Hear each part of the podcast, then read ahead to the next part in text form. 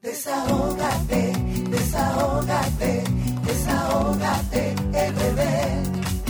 Desahógate, desahógate, desahógate, bebé. Si ves una injusticia y la quieres denunciar, desahógate, RD, te queremos escuchar. Si de la justicia te sientes desamparado, desahógate, RD, será tu mejor aliado.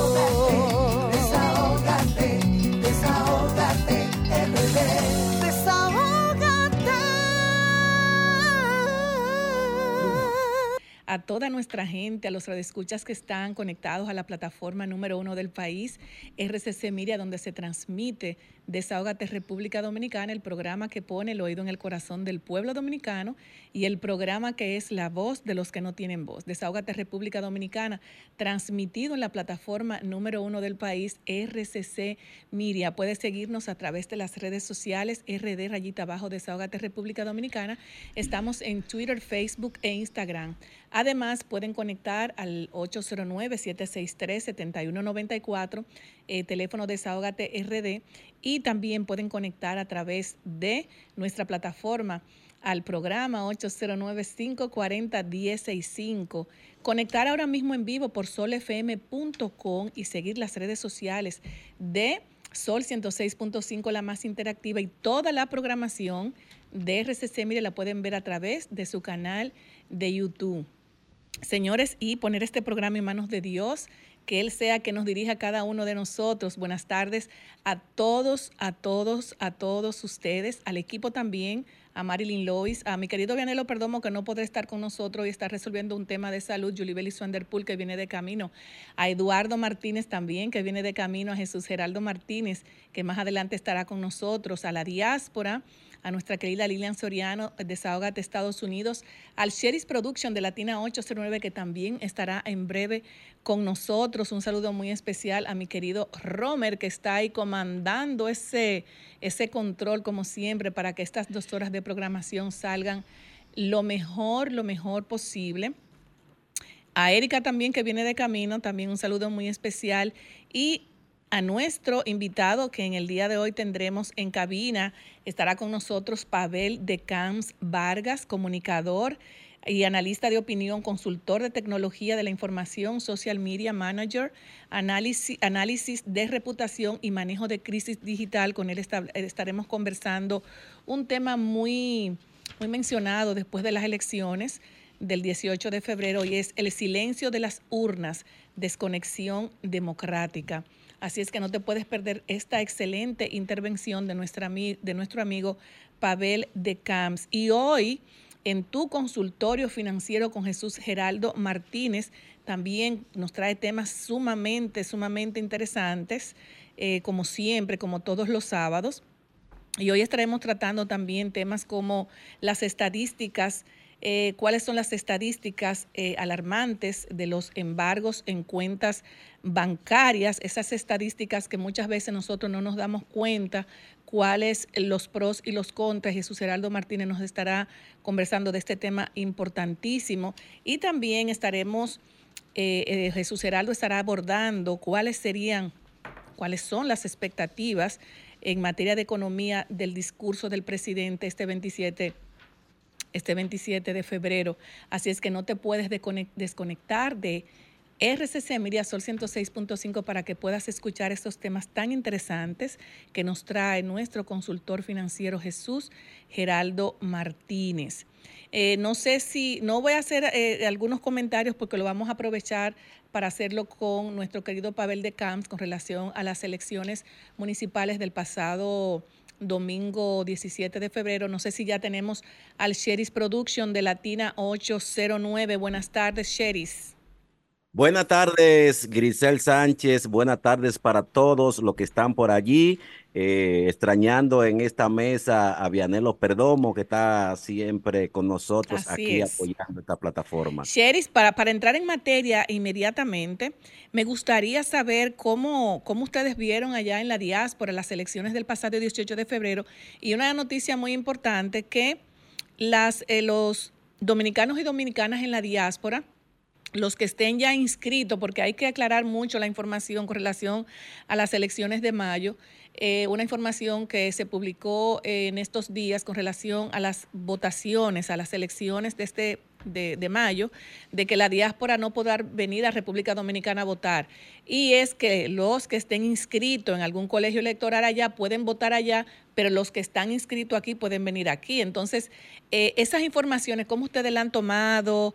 Eh, ¿Cómo se ve el, sentimiento democrático de, de las personas que están allá para que nos den un resumen luego de las elecciones del 18 de febrero? Sí, mira, eh, no se ha tomado bien e incluso mañana tenemos eh, una, un encuentro vía virtual con Guido Gómez Mazara, en donde él, eh, primero la, la senadora estará con nosotros y también así quien está a cargo del el exterior, como es Raful que vienen para acá, ella y Guido Gómez Mazara, a tener un encuentro con la diáspora. Pero antes, mañana hemos solicitado para el día de mañana una reunión con el doctor Guido Gómez Mazara para ver si le buscamos solución a mucho descontento que tenemos aquí en la diáspora. ¿A qué tú le llamas descontento, eh, Cheris? Para que puedan los radioescuchas saber ¿Qué tipo de descontento tiene la diáspora en, términos ya políticos? Porque estamos hablando ya de las elecciones y lo que viene eh, este, en el mes de mayo. Sí, la diáspora no se siente eh, tomada en cuenta, primero porque somos uno de los que más aportamos al Producto Interno Bruto en la República Dominicana y todos los que vivimos aquí tenemos familia en la República Dominicana. No se ha atendido a la diáspora por una razón u otra, los que estamos aquí, pero tampoco a los familiares que tenemos en la República Dominicana han sido tomados en cuenta. Entonces, en muchas ocasiones lo que se dice, vamos a trabajar, o sea, trabajamos, hicimos un esfuerzo, está eh, el gobierno, ahora mismo el Luis Rodolfo Abinader está gobernando porque nosotros hemos dado todo por todo aquí en la diáspora y todavía se nos pide más esfuerzo y que para el próximo eh, cuatrenio. Entonces, eh, esto es como trabajar por trabajar, es lo que se siente. Y aquí la diáspora no ha sido apoyada y las autoridades, como ya ustedes conocen, la gran mayoría de las autoridades de aquí, cuando son nombrados, cuando son eh, ya por un decreto hecho cónsules o lo que sea aquí en nuestra diáspora, en el INDES o en Infotel, lo que sea, es más fácil de conectar, bloquear a un compañero que resolverle una situación. O sea, que no cogen el teléfono, no resuelven. Pero e, esos bloques electorales allá, Sheris, ¿cómo, ¿cómo van? Por ejemplo, el PRM, Partido de la Liberación Dominicana, la Fuerza del Pueblo, ¿qué se siente? Porque siempre los dominicanos y dominicanas hablan de un partido u de otro. O sea, me gustaría saber cómo van esos bloques allá con relación a la política, qué piensan, qué sienten, porque es importante también eh, saber que la diáspora aporta aún en, la parte política, aporta bastantes votos. Entonces me gustaría saber qué se escucha, qué se siente con relación a las elecciones en mayo. Hay un silencio en cuanto a que las elecciones pasadas, eh, todo se dio como ya conocemos y fue un triunfo, pero un triunfo que deja un sabor amargo porque un 70% de votantes que no fueron a las urnas, eso significa mucho para cualquier partido. ¿Qué pasa? Aquí en la diáspora, lo hemos dicho siempre, está el PRM eh, un poco descuidado con su propia gente porque no se sienten identificadas y no se sienten acompañadas, como te estuve diciendo, en sus necesidades, en las necesidades principales que aquí prometieron. Aquí quien se muere acá tiene que estar todavía luchando con Cancillería, luchando porque no tenemos un medio de despatriación de un cadáver. Pero la pregunta mía es, Sherry, ¿cuál de los partidos tiene más incidencia en el pensamiento de los dominicanos en la diáspora, específicamente en Europa? La Fuerza del Pueblo, PLDF, PRM, ¿cuál de los partidos tiene más? Está entre la Fuerza, está entre la Fuerza del Pueblo y el PRM. O sea, el Partido de la Liberación Dominicana no tiene incidencia ya. No, no, no tiene ni siquiera representante. Qué pena. Ahora, la semana pasada fue que se, se hizo una juramentación de representante aquí, pero aquí no había representante del PLD. Pero ya sí, lo, ya sí lo hay.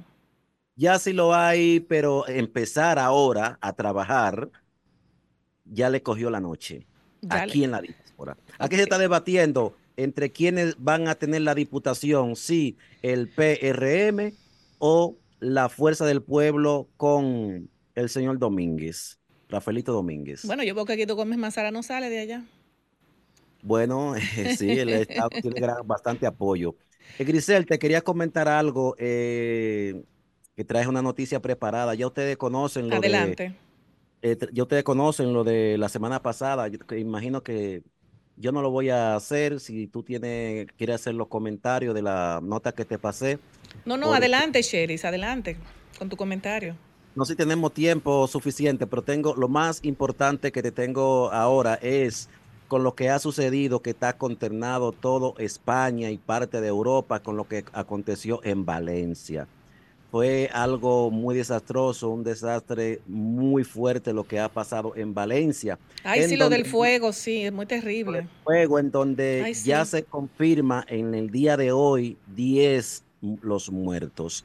Y eh, tenemos 72 personas que, que han sido, eh, eh, que han pasado por, por médico, pero tenemos 15 que han estado muy graves y dentro de ellos hay unos 8 bomberos. Cheris, dentro de esa, dentro de ese fuego no, no, que pasó en Valencia, no hay dominicanos. Todavía no se ha reportado dominicano porque sabe que estamos en, proceso de sumario, en secreto de sumario, y el secreto de sumario todavía están identificando los cuerpos. Ha sido por el fuego. Están identificando los cuerpos y son 10 10 cuerpos que se encuentran. El último en el día de hoy fueron que lo encontraron. Entonces, eh, todo esto conlleva a que hay más de 138 viviendas desalojada y 450 personas que han sido realojadas en donde familiares y también así en hoteles y en otros lugares que la alcaldesa se ha comportado muy bien con esas personas que han estado eh, afectadas por el fuego. Así que desde aquí, de nuestra plataforma para María José Catala, eh, le le mandamos un fuerte abrazo y mucho ánimo, quien ha sido la alcaldesa que ha estado al frente de esto que ha pasado en Valencia. Muy fuerte lo de Valencia, sí. Muy fuerte. Solo se puede comparar con lo que No se ha sabido la causa eh, desde el fuego. Está en secreto sumario la causa del fuego, pero sí lo que se sabe que se propagó el fuego muy rápido por un material que ya está prohibido montar en fachada, que es, poliuretano. Está prohibido, que es un aluminio, un aluminio que se derrite muy fácil y, la cual alde muy fácil eh, en sus posibilidades de fachada. Y eso fue lo que propagó el fuego. Y se está comparando con, con, en el 2017, en donde resultaron 77 eh, vecinos fallecidos y esto eh, también con la tragedia del tren de Valencia. Esto ha sido lo más fuerte que ha pasado en Valencia en los últimos años. Así es. Sherry, tú sabes que la radio, el tiempo se va eh, eh, corriendo, ¿verdad? Bueno, pues invitamos a todos los amigos que nos sigan a través de nuestra página web latina809.com y también así a través del Cherry Play y la voz de la diáspora. Ahí están todas estas informaciones que pasamos por acá y todo esto que pasamos a través de Sol 106.5 también nos lo bajamos nosotros a nuestra plataforma. Muchísimas gracias, Grisel. Cherry, tú sabes que te quiere de este lado. Muchísimas gracias por estar con Desahógate RD. Ya tú Te esperamos muy pronto por acá, Grisel. bueno, pronto voy por allá. Gracias, Bueno, seguimos entonces inmediatamente. Buenas tardes, Eduardo. Buenas tardes, Grisel, doctora Lois. no tiene que llevar el equipo completo para allá. claro. para España. Ah, no, si nos invitan, ah, si, nos llevan. Y ni ahí venimos con Me suscribo a esa petición. Y hacemos un programa especial allá. Venimos con Z de allá. Mario, pues sabe que estoy friendo y comiendo. ¿Cómo está usted? Bien. Bueno, adelante con los casos. Ah, pues arranco yo. Desahógate en contra del maltrato animal, señores. Seguimos con la doctora Marilyn Lois. Siempre con mucha tragedia. Lamentablemente. Bueno, eh, antes de ayer yo recibí una llamada de una amiga que quiero muchísimo, porque siempre me ha ayudado desde que la conozco, Elena. ella me dijo de un perrito, nosotros siempre por ahí por la Charlie y eso, eh, con ella hemos hecho varios rescates y hay un sitio allá donde estaba esta perrita, ya tenía como 15 días que había sido chocada. Miren la situación en que está esa perrita. Eh, se le partió lamentablemente la, la, columna. La columna vertebral en dos partes. En dos partes. Ahí ya yo la llevaba para veterinaria hacerle la radiografía. Se le hicieron la radiografía y efectivamente la columna en dos partes. Siempre cuando hay cosas de columna, el consejo es la eutanasia, dormirlo. Sí, porque sufren mucho, Mari. Pero mi querido brazo derecho, Feli, no hay manera. Hay un saludo a Félix. Sí, Luis Félix, que estaba de cumpleaños antes de ayer. Ay, nuestras felicitaciones para, para mi amigo Félix. Ay, sí, Luis Félix. No, no quiso, ¿no? Dijo que no, que se la llevara. Ah, bueno. Y él hace la lucha, él la hace. Es lo mismo que el distemper. Usted sabe que el distemper es fatal. Pues no, él se faja con el distemper. Y ha, y ha logrado mucho éxito muchas veces. Aunque yo a veces lo quiero ahorcar, pero realmente bueno, yo no tengo es que una vida y, después que tú tratas un animalito, o sea, como que es, muy fuerte. Sí, demasiado. Entonces, ya está en manos de Félix, está en buenas manos.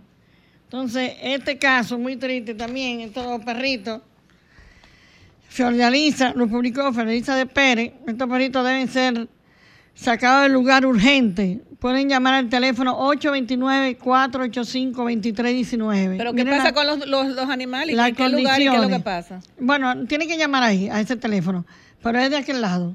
Eh, fíjense cómo está, esto está lleno de petróleo. Sí. Hay gente muy mala, llenito de petróleo. Y este animalito también está en unas condiciones eh, muy lamentables también.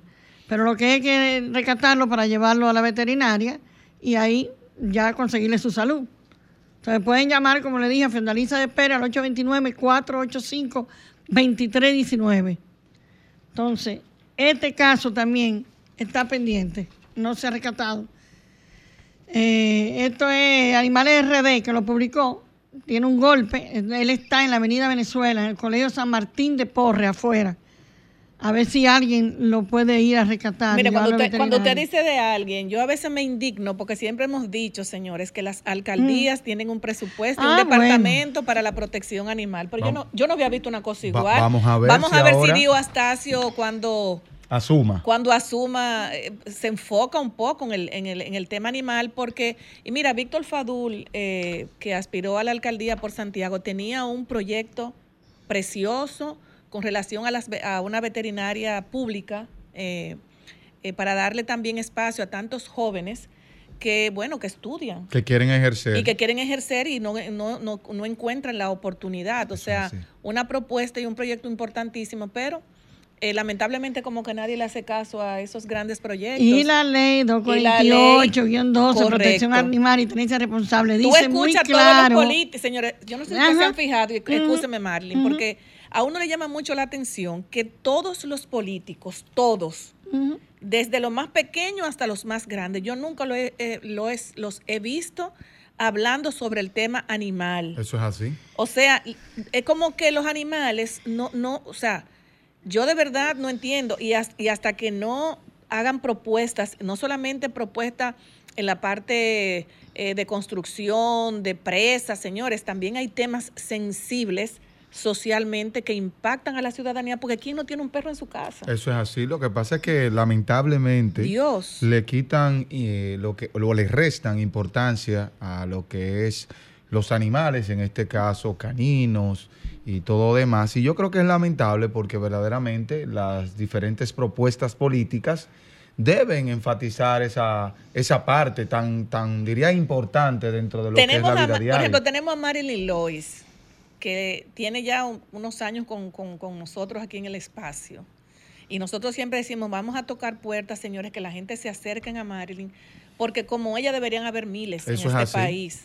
Bueno, y, hay, que resaltar. Y como que nadie como que le interesa. Hay que resaltar inclusive, y no es porque yo pertenezca a este espacio, pero yo, yo, no, yo no he visto hasta ahora un espacio que ocupe eh, un momento importante dentro de lo que es el desarrollo del mismo para dedicarlo a los animales. Por ende, yo eh, tomando en consideración eso, Grisel, de manera muy pública, pues te felicito por considerar esto. Y yo creo que otros espacios Gracias. deberían emular el hecho de, de- de poder tener esta apertura para poder resaltar esto y que otras personas, al igual que la doctora Marilyn Lois, obviamente también puedan llevar la voz cantante de algo que es importante, que otros los demeritan, porque lamentablemente no todo el dominicano tiene amor por los animales. No, no, no, Lamentablemente. así es. Miren, compañeros, yo tengo 30 años en esto con los animalitos en la calle.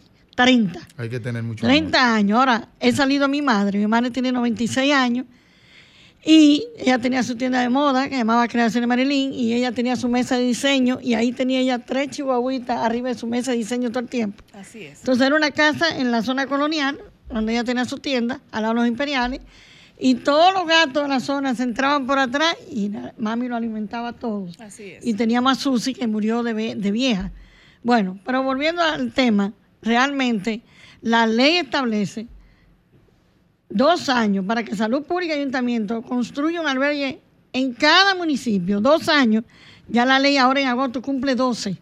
12 años, no se ha hecho el primero. Ahora, en campaña política, todito dicen en campaña política que van a hacer los albergues. No, es que no, es que Y no lo he nada. escuchado, Marley. Y Sigamos nada. con el tema porque ya casi nos Sí, queda, no, nos queda poco tiempo. No, y tengo mucho aquí. Eh, este perrito, si ustedes no lo pueden apreciar ahí, pero tiene la patita como el hueso afuera. A ver si alguien lo publicó a PAT, que es una fundación activista y pro- protectora de animales del Cibao. Es urgente ingresarla, la quieren sacar del lugar, hay que ingresarla urgente. Pueden llamar a Elsa o a Coli al 829-626-9613. 829-626-9613. Ustedes no lo ven, pero ese hueso está afuera, en la patica, afuera. Esta otra perrita que tenía a su Rapidito, dueño, Marilyn, que ya no están haciendo señas más. su- tenía su dueño, el perrito, en kilómetro 11, autopista Duarte, y un individuo se lo llevó en un camión y el pobre dueño está desesperado por encontrar su Qué perrito. Eh, pueden llamarlo al 809-408-5402. Tiene su collarcito. Bueno, lo tenía, me imagino ahora. Pero tal vez lo encontró por ahí abandonado y se lo llevó. No, no estaba abandonado. Eso lo cogió de la, de la mí mismo. Oh, de- de- señor. no era abandonado. Esta imagen no se ve, pero no puedo irme aquí sin hablar de esto. No se ve, no se aprecia porque fue un video muy oscuro, pero este hombre sale dándole palo a un patudito que estaba acostado, ahí muy tranquilito. Eso fue en la calle 3, esquina 4, Los Girasoles, primero. Eh, al, al individuo que hizo eso le dicen Pipe, por favor. Ah, pues tú sabes, el Pipe hay que lo buscar también, hacerle lo mismo a él, Exactamente. hacerle lo mismo a él en un rincón y darle palo. Siempre he dicho Y me eso. perdonan porque yo no soy así. Siempre he dicho Pero hay que eso. darle, hay que darle donde así mismo es. Siempre he una dicho soga eso. mojada. Si a la persona que le hacen un animalito le hicieran lo mismo, se acaba el abuso con los Así animales. mismo lo es. mismo, tú lo tienes en el techo, va para el Así techo. es. Tú lo tienes encadenado, va encadenado. Así es. Entonces, mira este caso. Esto fue, envenen- esto fue envenenamiento. Estos gatitos. Esto fue en la, en la Bolívar, entre la Lincoln y la Tiradente. Lamentablemente, eh, se han puesto a envenenar. Yo espero que no sea Bueno. que ahí hay una universidad, que no sean guachis de ahí que lo están envenenando. Bueno. Pero eh, la gente cree que eso es durmiendo, no es durmiendo. Usted lo mató. ¿Entiende? Así eso es. es, eso es terrible. Así es. Así que, Bueno, digo los perdidos, Usted tiene ahí. y varios. Sí, pero vamos a, vamos a, vamos a, a concluir eh, un espacio. Ahorita le damos más, un poquito más de tiempo, Marilyn. Sí, estos son Eh, extraviados. Sí, porque usted tiene más de 50 hojas ahí, más de 50 hojas y el tiempo no nos daría para pasarlas todas. Señores, nos vamos con los comentarios de Eduardo Martínez y luego de la doctora Yulibeli Vanderpool, que acaba de llegar. Muy buena moza ella. Ujú. Buenas tardes. Buenas tardes. Con el permiso de su esposo, como siempre. Bien, señores, eh, un tema obligatorio es fijar posición o, o externar las impresiones sobre el pasado certamen electoral, en este caso del pasado domingo, que ha traído muchas repercusiones eh, al respecto. Y quiero iniciar fijando un comentario en relación a la locución del doctor Leonel Fernández, titulándolo El discurso de Leonel Fernández va en picada. Señores, siendo coherente conforme a las diferentes intervenciones o pronunciamientos acerca de los discursos, planteamientos y expresiones del expresidente Leonel Fernández, tengo que traer a colación en su momento cuando él mismo externó que estaba, si se quiere, esperanzado en ganar en una segunda vuelta. Y al concatenar esta, esta expresión o planteamiento con lo que dijo días antes de las elecciones del pasado 18 de febrero, donde indicaba de que las elecciones municipales eran importantes y no determinantes, hay que también relacionarlo al discurso o la locución que tuvo el mismo el pasado jueves, que a mi juicio, viéndolo desde el estudio del ejercicio político, sin pasiones, sin inclinaciones, yo creo que dejó eh, mucho que desear. Yo creo que el presidente o expresidente Fernández, en cuanto a su alocución, eh, evidencia que ha perdido como la magia, no se vio como lo que debe ser eh, o como lo que él ha vendido, el mayor opositor del gobierno de Luis Abinader. Y es por eso que enumerando esos pronunciamientos, llego a la conclusión de que al parecer Leonel Fernández en cuanto a su discurso va en picada, repito, porque no se ve, no se ve de parte del mismo lo que debería ser en el sentido de fijar una posición opositora de manera férrea en cuanto a lo que es el gobierno central. Por otro lado, quiero felicitar, si se quiere, eh, dentro de los logros que se evidenciaron en lo que es los resultados de las elecciones municipales,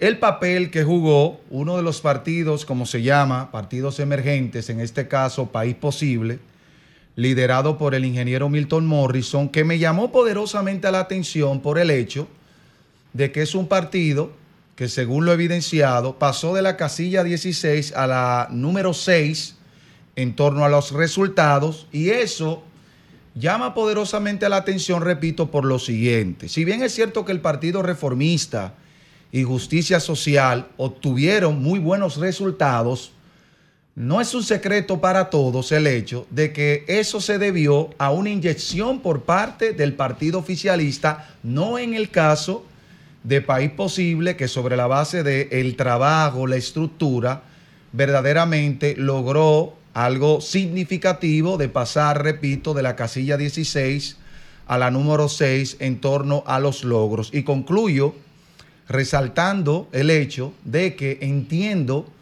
de que aparentemente este partido quiere diferenciarse del papel que han jugado los demás partidos emergentes, los cuales se denomina como bisagra, y yo creo que aparenta ser que va a ser un tanto determinante en las elecciones de mayo conforme al papel que juega al ser aliado al partido oficialista PRM. Muchas gracias. Muchas gracias, eh, Eduardo, eh, por tus comentarios. Y me paso ahora con la doctora Julie Belis van der Poel. Y como abogada, hay un, un caso que está sucediendo desde ayer que se ha hecho viral con relación a la jueza eh, Annalise Florimón. Annalise Florimón que está denunciando que en su contra hay una persecución con ella y con su familia. Entonces también hay otro tema que me llama poderosamente la atención y es el problema que hay en el CART, señores. Hay dos... No, no está resuelto eso, no entiendo. No, pero yo no entiendo porque eh, primero hubo la, juramentación de, de Potentini y ahora la juramentación de Joan López. O sea, yo no entiendo eso. A ver si la doctora ¿Nos puede arrojar un poquito de luz con relación a esos casos? Bueno, buenas tardes y saludos a mis compañeros, al pueblo dominicano, mis saludos especiales y a los compañeros que están detrás de cabina. Feliz de estar aquí con ustedes por la más interactiva SOR 106.5. Precisamente, Grisel, ayer la magistrada Analí Florimón, que es la jueza del segundo juzgado de instrucción del Distrito Nacional, apoderada del caso de la operación Calamar, ha denunciado que está siendo hace tiempo perseguida e identifica un carro blanco, lo cual le genera una zozobra. Y yo quiero hacer un llamado, porque ella ha sido eh, cuestionada por el Ministerio Público ya en varias ocasiones por la función que ella tiene en este caso. Ese tribunal se ha caracterizado por ceñir sus decisiones y su ejercicio al debido proceso, la tutela judicial efectiva, y es lamentable que en el siglo XXI un juez que quiere hacer su trabajo se vea en una situación de temerosidad y sobre todo que se vea en tela de eh, poner en juego la integridad de su familia, no solo la integridad física, sino el aspecto moral y emocional que vive una familia cuando se le somete este tipo de persecuciones. Ha sido una tradición en la, en la República Dominicana y en la región que cuando un juez está apoderado de un caso que tiene vínculos políticos, hay una persecución. Y yo creo que esto habla muy mal de cómo vamos.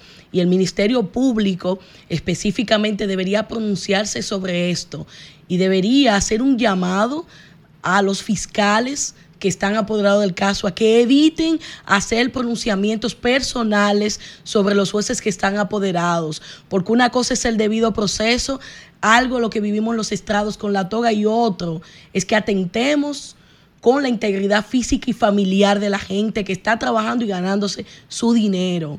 Porque ¿qué es lo que se quiere? Que la magistrada renuncie al caso o que la magistrada acceda a peticiones. ¿Cuál es la intención que se tiene? Amedrentándola a ella y a su familia.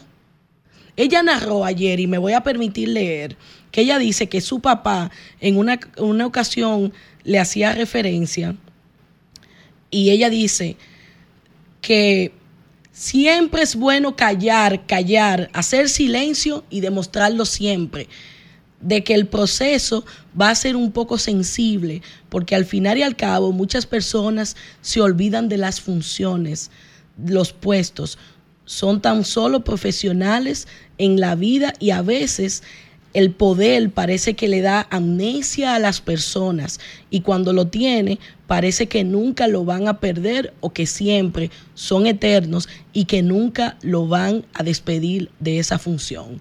Cita a su papá diciendo, mi papá siempre nos decía, ¿cómo tú quieres que te recuerde? Si tú mueres hoy, ¿cómo tú quieres que te recuerde?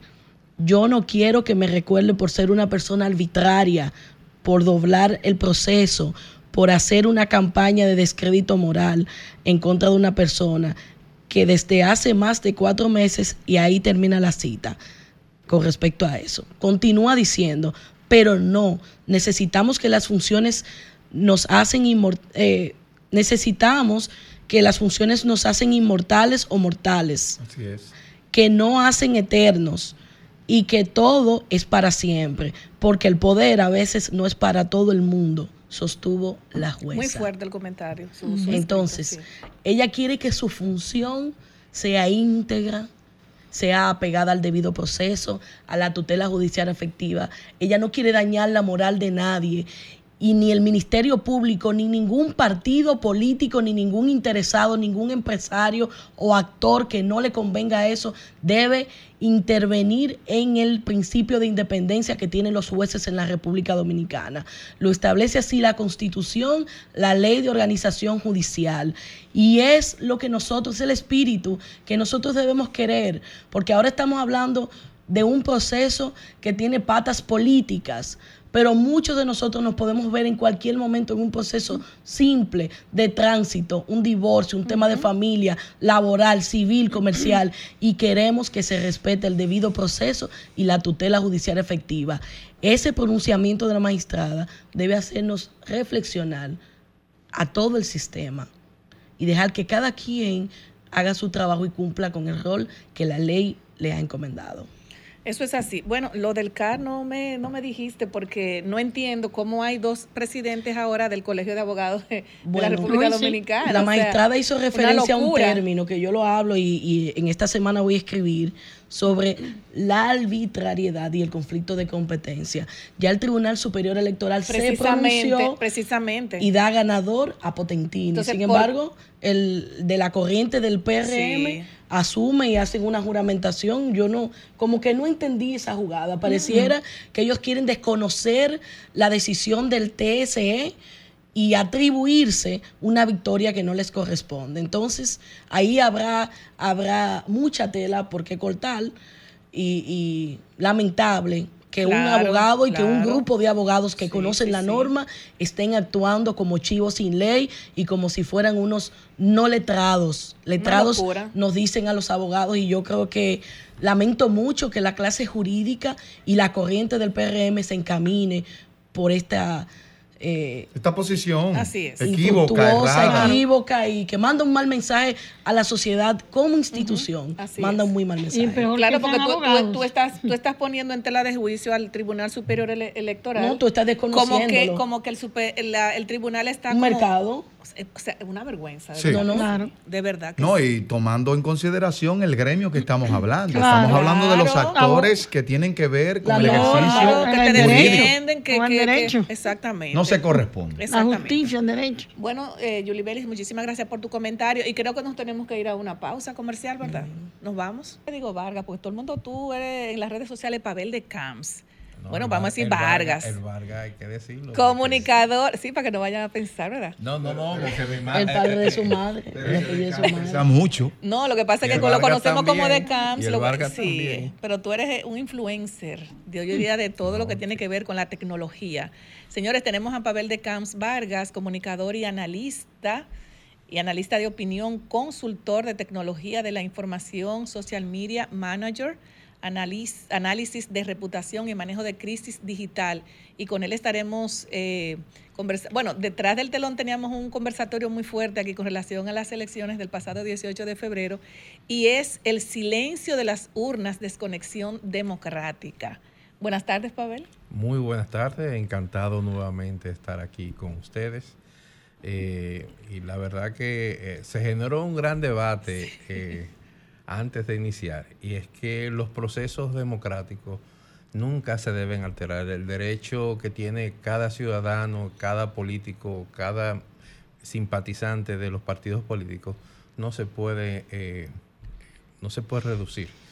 Y esta abstención eh, lo que indica mucho la apatía de la sociedad, incluso de la clase política que no participó.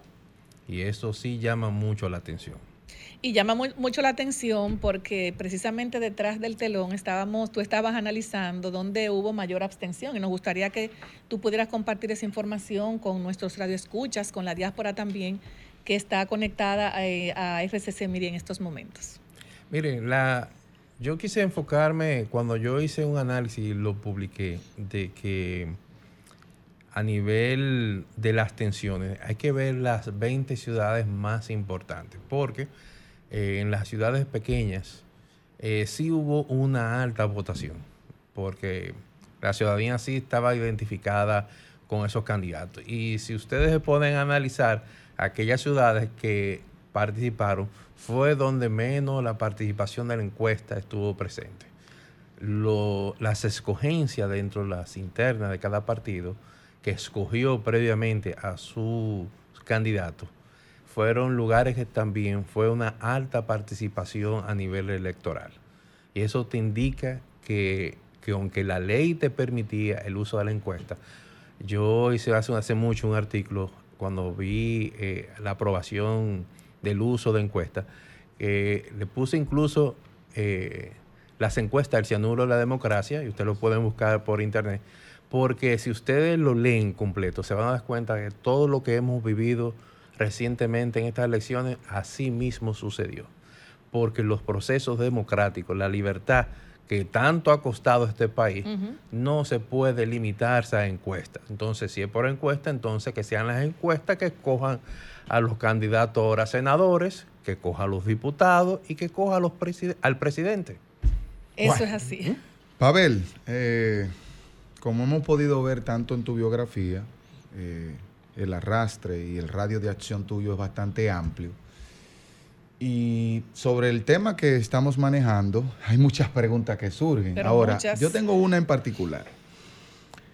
Hace unos días, eh, un expresidente, para ser específico, Leonel Fernández, eh, expuso de que al parecer el gobierno, de manera intencionada, al parecer, provocó la abstención para sacar provecho de eso y que por ende eh, los resultados le favorezcan.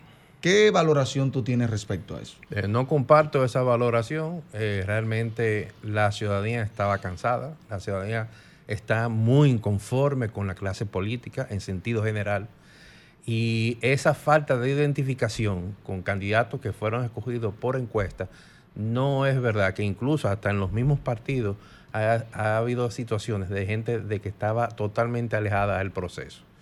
Y eso lo puede indicar eh, las escogencias, si vemos las grandes ciudades como el Distrito Nacional, el Gran Santo Domingo, es decir, el Santo Domingo, incluso con sus divisiones, Santo Domingo Este, Oeste, eh, incluso Santiago, todas superaron el 60% de abstención. Y eso es bastante alto cuando, si comparamos el 48% que fueron en las elecciones pa- pasadas, que incluso la gente salió a votar.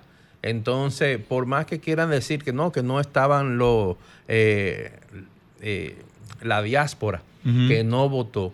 Bueno, señores, estamos hablando por encima de un 60%, Eso es mucho. que es bastante. En las principales. Y así. esto te indica de que la sociedad no está conforme con la clase política, cómo se está manejando, cómo incluso ha disminuido los procesos democráticos, que se está dejando ahora que empresas privadas que se dedican a hacer encuestas son los que van a decidir eh, a las internas de los partidos. Es decir, si usted es dirigente, eh, el, el político que me escucha, es decir, ya usted no podrá ni ser elegido porque es un derecho que todo ciudadano, que el que aspira a un puesto público tiene derecho a ser escogido, Claro. ese derecho lo perdió. Así es. Entonces, ¿qué sucedió? Que muchas esas encuestas fueron al Tribunal Superior Electoral y tuvo que ser el Tribunal Superior Electoral al que empezó a organizar esta situación y mandaban a hacer encuestas de nuevo. Vo- Volvían a que se corrigiera, que presentara la documentación. Y la encuestadora eh, eh, empezó a tambalear, no presentaba la documentación de manera inmediata. Te O está sea, las indicando. fichas técnicas. eh, Claro, porque si tú hiciste una encuesta, Las la- el muestreo que tú hiciste es real y tú dura, eh, patalea para entregarlo, eh, hay un problema de credibilidad, de que tú no, teni- tú no tenías esa documentación. ¿Qué obligó el tribunal? A volver a hacerlo, a hacerla de nuevo. Y además con muchos errores. Habían errores en esa, esas encuestas y el Tribunal Superior Electoral actuó de manera correcta, de volver al proceso. Ahora, que aunque la ley permita de que se realice encuestas, para mí ese es el mayor error que se ha cometido en la clase política. Los partidos cometieron un error porque no le dieron la oportunidad de su militancia de escoger quién lo va a representar.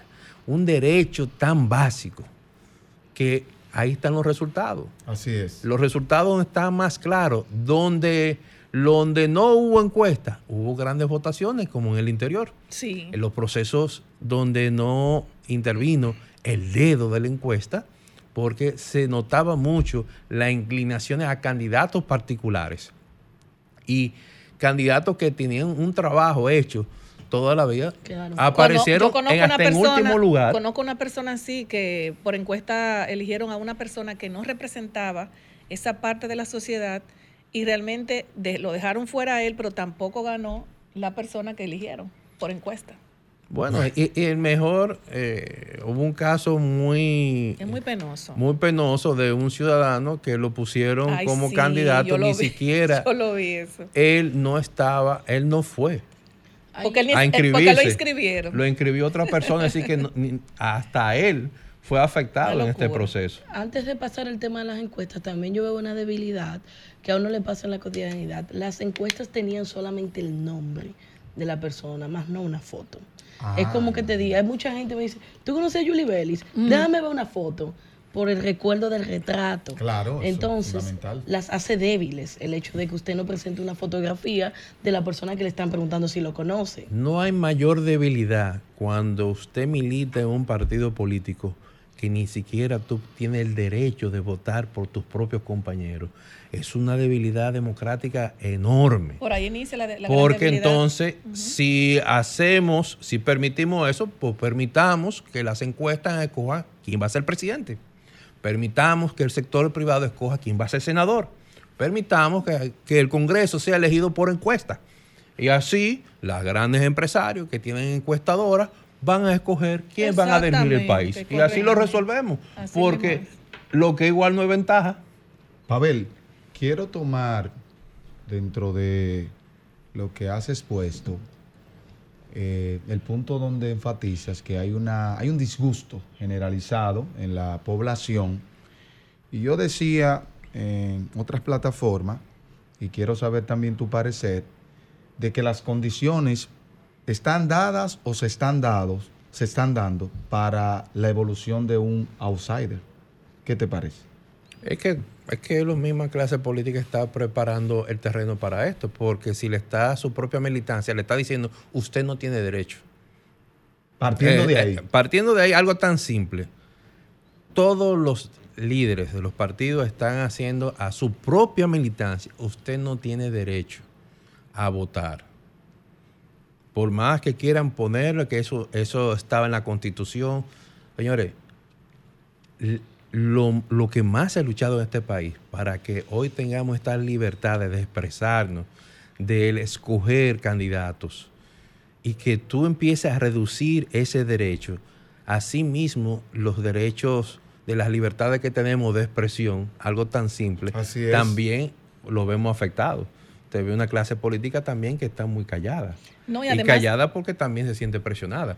Pero dentro del mismo, del mismo gobierno hay dirigentes que están, están aislados porque ni siquiera tienen puestos y la presión que ejercen.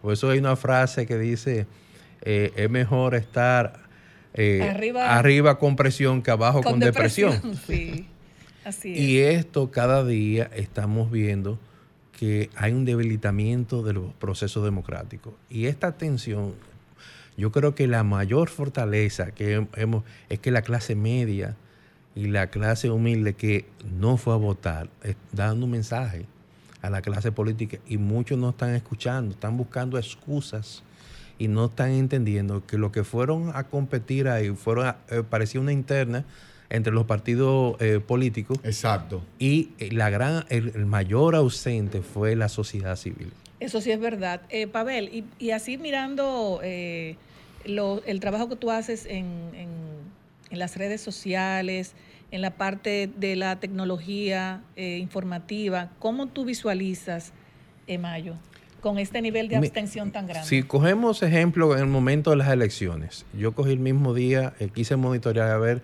al ver esta tensión, déjame ver qué es, eh, qué está buscando los ciudadanos con el tema de la elección. Y yo cogí desde la madrugada hasta las 5 de la tarde, o perdón, hasta las 4 de la tarde. ¿Qué estaba buscando el dominicano? Señores, 8 millones de dominicanos consumieron los contenidos sobre las elecciones en la República Dominicana. El tema de elecciones llegó a 56 millones de usuarios a nivel mundial. De eso los consumieron 22 millones. Y lo que más me sorprendió, que uno esperaba que, eh, bueno, el 60% era de la República Dominicana. Lo que me sorprendió que el segundo país fue España, por encima de Estados Unidos.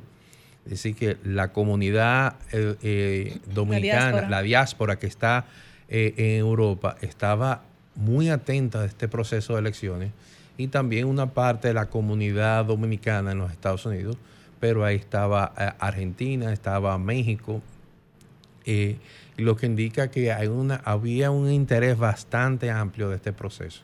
Los dominicanos en el exterior sí estaban muy pendientes a, este, a este proceso, pero lo que, lo que sí pude ver, esa alta interacción, señores, fueron 183 mil me gusta que generaron con los 13 mil contenidos que se publicó, no únicamente en las redes sociales, sino las noticias que iban, que iban saliendo, que caían a, a las redes sociales y cómo la sociedad estaba muy atenta, eh, lo que te indica de que si hay, o más, si hay s- 8 millones 104 mil dominicanos que tienen derecho al voto, 8 millones sí consumieron el contenido de la eh, noticioso informativo de a través de las redes sociales y del internet.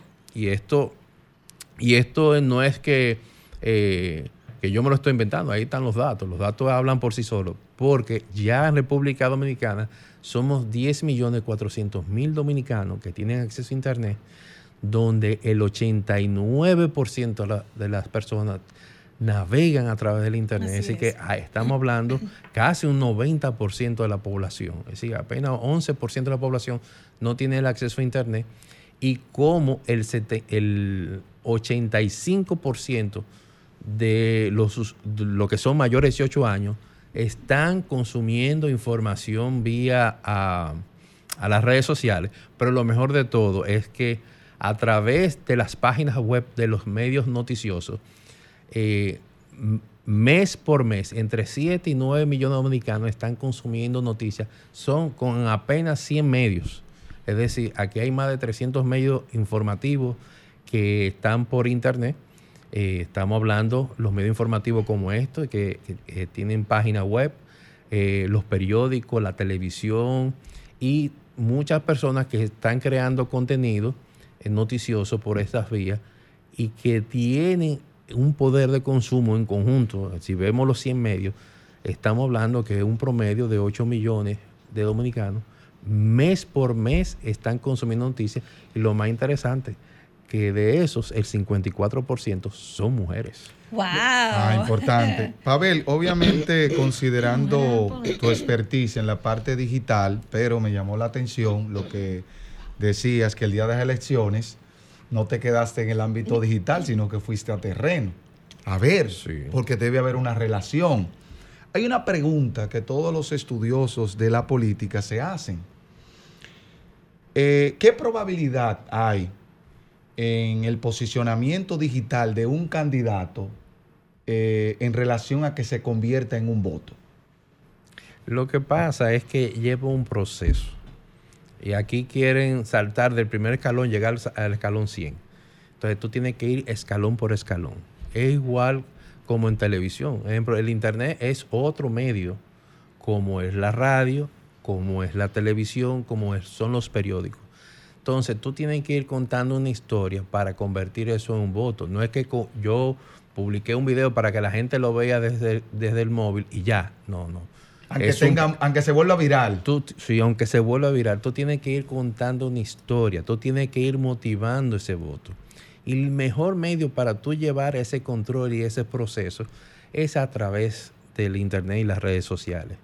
Porque tú sí puedes saber cuántos hombres, cuántas mujeres. Ejemplo, estamos ahora mismo aquí en cabina, pero no podemos saber cuántos están en, en el vehículo o en sus casas escuchando la radio.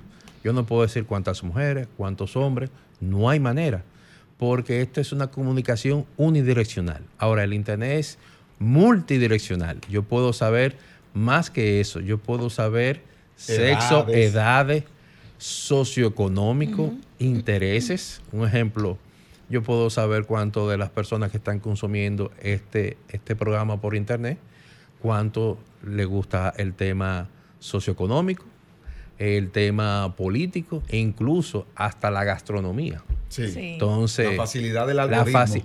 no es la verdad, es que hoy en día hay estudios que se reúnen muchas empresas y comparten esa información para yo saber, un ejemplo, a mí que me ha tocado evaluar medios como este, saber cuántos de estas personas que están escuchando radio, edades, sexo, eh, su nivel socioeconómico, su nivel académico, sus intereses, es decir, cómo está conformada la familia, toda una cantidad de información más allá de lo que es escuchar este programa. ¿Sí? Saber sus intereses y cómo interactúa. Y, no sobre solamente eso, qué tiempo le dedica a cada red social. Es decir, yo puedo eh, tener un estudio tan profundo que a la hora de yo analizar eh, un medio, puedo saber si es más favorito para los hombres o las mujeres, los horarios que la gente está interactuando. Es decir, gracias a, lo que es la inteligencia artificial, nos permite saber en tiempo real cómo van los procesos noticiosos, informativos y cómo esto fluye. Incluso saber el sentimiento que esto genera en la población e incluso medir lo que hoy hablamos, manejo de crisis, eh, a nivel digital podemos determinar cuándo viene una crisis antes que ya explote de manera eh, normal, porque las nuevas tecnologías, y como le había dicho, la inteligencia artificial hace tiempo está contribuyendo al proceso de análisis y monitoreo de cualquier tema a nivel nacional. Pavel, eh, la, en un periódico digital de nuestro país eh, subieron una información que yo misma no la entendí, de que la diáspora ya no podría venir aquí al país a votar, sino que tenía que quedarse en, en las diferentes comunidades, Europa, Estados Unidos y demás. Eh, ¿Cómo tú crees, por ejemplo, que esto eh, le convendría o no le convendría a nuestro país en ese sentido? Porque son más de 800 mil eh, personas que viven fuera de nuestro país. O sea, las personas que pudieran venir aquí al país y las que no pudieran venir al país, ¿cómo tú crees que eso podría afectar a las elecciones de, mayo? Bueno, se, supone que en la diáspora que debió también tener el derecho a votar y no usarla ahora como excusa de que por eso que al no votar ellos, ellos eh, hubo un alto nivel de abstención. Eh, el derecho es para todos. La diáspora que aporta económicamente eh, un alto porcentaje de nuestra economía depende de las remesas. Un simple derecho al voto. Le estamos a unos que a una sociedad, a un grupo de ciudadanos que están aportando, que incluso no solamente son 800, la diáspora estamos hablando de millones de dominicanos que están en el exterior, pero los que sí tienen su cédula al día son los que tienen derecho al voto. Y no permitirle este proceso, bueno, yo comprendo eh, lo que la Junta y, los partidos tomen su decisión, pero el derecho que tiene el, dominicano, tanto aquí como en el exterior, es el mismo derecho. Y que no permitirle el ejercicio del voto, también eso es un retroceso no, para el proceso no, es, democrático. No, es no permitirle el ejercicio del voto, sino es que las personas que estén verificadas en un colegio electoral en la diáspora tienen que quedarse eh, en, la diáspora. y los que estén aquí, pero hay una información como que la gente me ha escrito, no, la gente no ha entendido es lo mismo, es lo mismo, tú votas aquí en el distrito y que yo decida votar en Santiago, no me da el derecho de votar. Pero la diáspora está malinterpretando la información, no, entienden que, que, es que no pueden venir a votar y es que en eso hay que hay que dividir si tú tienes el derecho de votar aquí, si estás en una mesa electoral aquí y tú vives en el exterior, tú tienes derecho a venir a votar aquí. Ahora, lo que sí se le ha permitido a aquellos dominicanos que tienen derecho al ejercicio del voto, que puedan ejercer el voto en los estados, bueno, en el país eh, que, esté, que, estén. donde la Junta le permite hacer el ejercicio del voto.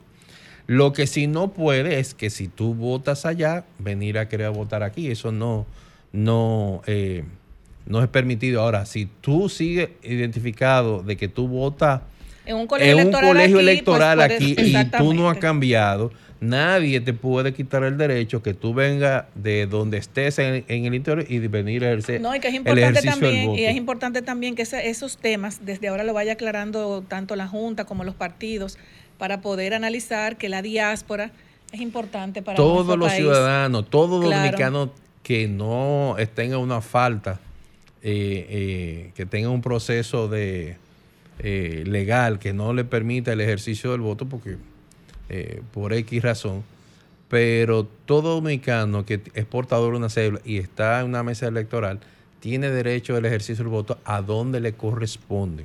Porque si usted se registró en los Estados Unidos, un ejemplo, no tiene derecho a venir a votar acá.